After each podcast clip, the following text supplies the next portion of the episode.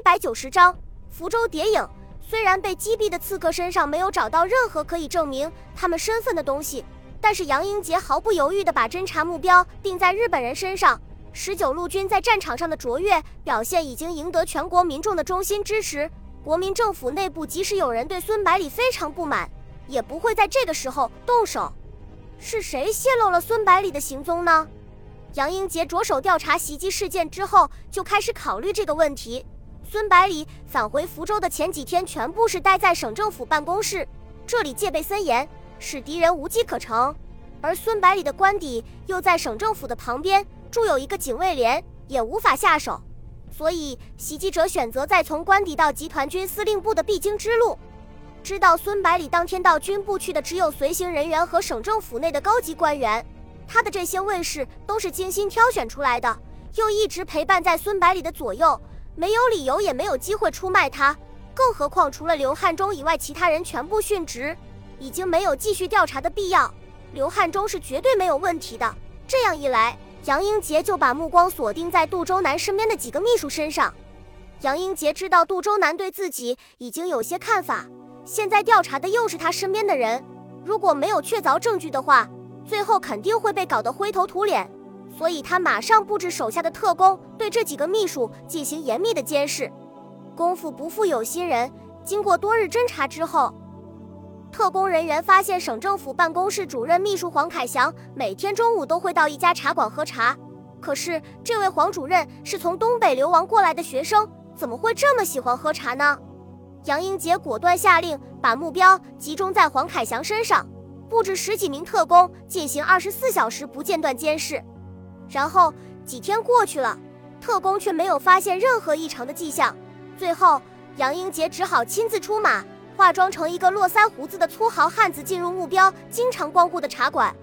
五月天茶馆坐落在茶馆九四集中的茶亭街上，是一座两层的木质中式建筑，门窗和桌椅上面都镌刻着细密的花纹，高耸的屋脊上面雕檐映日。画栋飞云，显得非常气派。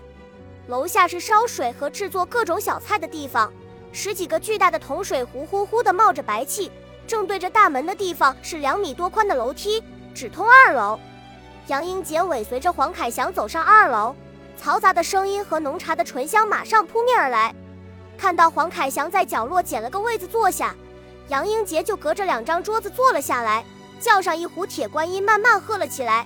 眼睛不经意地打量起周围的环境，楼梯的右边是一个宽阔的柜台，上面整齐地摆放着干净的茶碗茶壶，后面的货架上紧密地排列着一个个密封的茶叶罐，外面用毛笔写着茶叶的名称。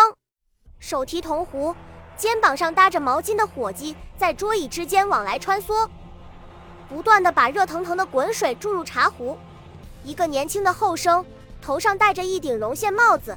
手里托着鸡斗，里面放着花花绿绿各式纸烟和一些葵花籽，四处兜售。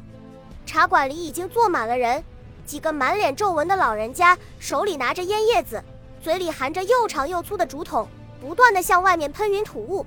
几人商人模样的中年人在一起窃窃私语，一个公子哥拖着鸟笼，全神贯注的逗着里面的画眉。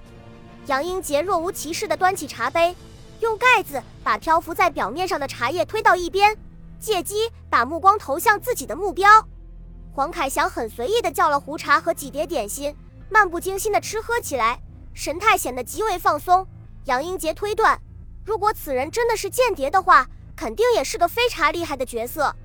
几分钟之后，黄凯翔招手叫把小贩叫了过去，从机斗里面取出一包烟，然后把一张卷在一起的票子递了过去。小贩接过票子之后，看也不看就装进衣兜，接着高声吆喝着走开了。在茶楼转了几圈之后，小贩从楼梯口走了出去。又过了十几分钟，黄凯翔吃完了点心，抓起挂在墙壁上的泥帽，付账离开。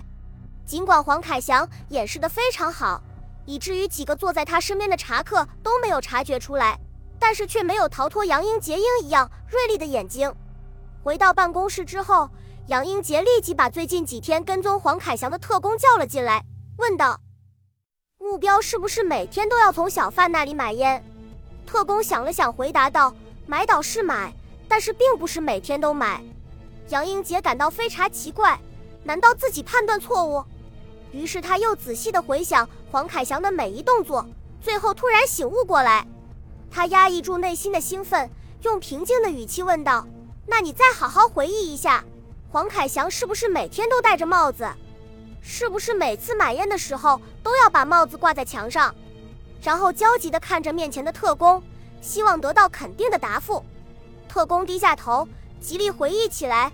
过了一会，他用力点了点头，说道：“我想起来了，黄凯翔并不是每次都戴帽子的，但是只要戴帽子上茶馆。”就肯定会买一盒烟，杨英杰几乎要欢呼起来。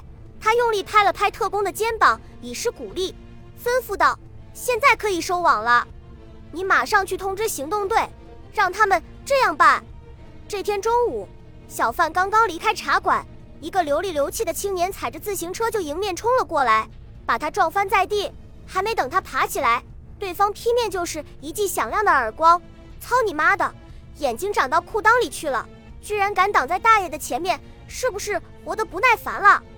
说着，挽起衣袖，准备大打出手。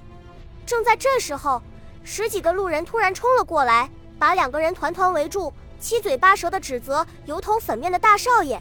几个好心人七手八脚的搀扶起小贩，张罗着要送他去医院。小贩根本不敢出声，只能任由他们安排，无奈的看着香烟和瓜子滚了一地。等坐上黄包车之后。又发现衣兜里面的钞票已经不翼而飞，而肇事的公子哥与路旁的好心人早已消失得无影无踪。孙百里已于昨日离开福州，前往龙岩。杜周南看着纸条上面熟悉的笔迹，气得浑身发抖，一句话都说不出来。杨英杰安慰道：“从东北流亡出来的学生数以万计，日本特务如果想混进去，当然是非常容易的事情。谁能够想到他们会潜伏这么长时间呢？”我感觉这个黄凯翔有可能不是中国人，而是个地地道道的日本人。杜周南这时候稍微恢复了平静，怒吼道：“为什么还不把他抓起来？难道等他真的把百里把我们都害了不成？”想到这么一条毒蛇竟然在自己身边潜伏了好几年，杜周南感到不寒而栗。杨英杰说道：“根据我的判断，黄凯翔肯定还有其他同党，甚至有可能有一部电台在对外联络。”如果现在就把他抓起来的话，很容易打草惊蛇，所以你还要暂时忍耐几天，等我找到了他们的老巢之后再收网，给日本人来个一网打尽。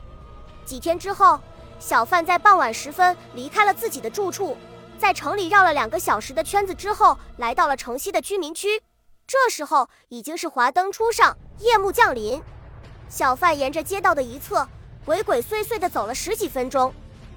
然后在一个非常普通的小院前停了下来，接着院门被从里面拉开一条缝，小贩迅速闪了进去，院门又悄无声息地关上了。接到特工的报告之后，杨英杰果断下令收网，二十多名特工迅速把小院团团围住，接着两名特工越墙而入，把院门打开，特工立即蜂拥而入，正在房间里密谋的一男一女猝不及防，正欲反抗。脑门上已经被顶上了黑洞洞的枪口，女间谍知道身份败露，想服毒自杀，却被特工麻利的把下巴扭了下来，只能眼睁睁的看着对方把毒牙拔掉。随后，特工们对小院进行彻底的搜查，发现了一间暗室和电台武器等物。第二天上午，黄凯翔刚刚走进办公室，就被等候多时的特工逮捕。黄凯翔和女特务的嘴巴非常紧。硬是顶住了诸多刑具的拷问，最后还是小范经不住严刑拷打，把自己知道的情况全部交代了出来。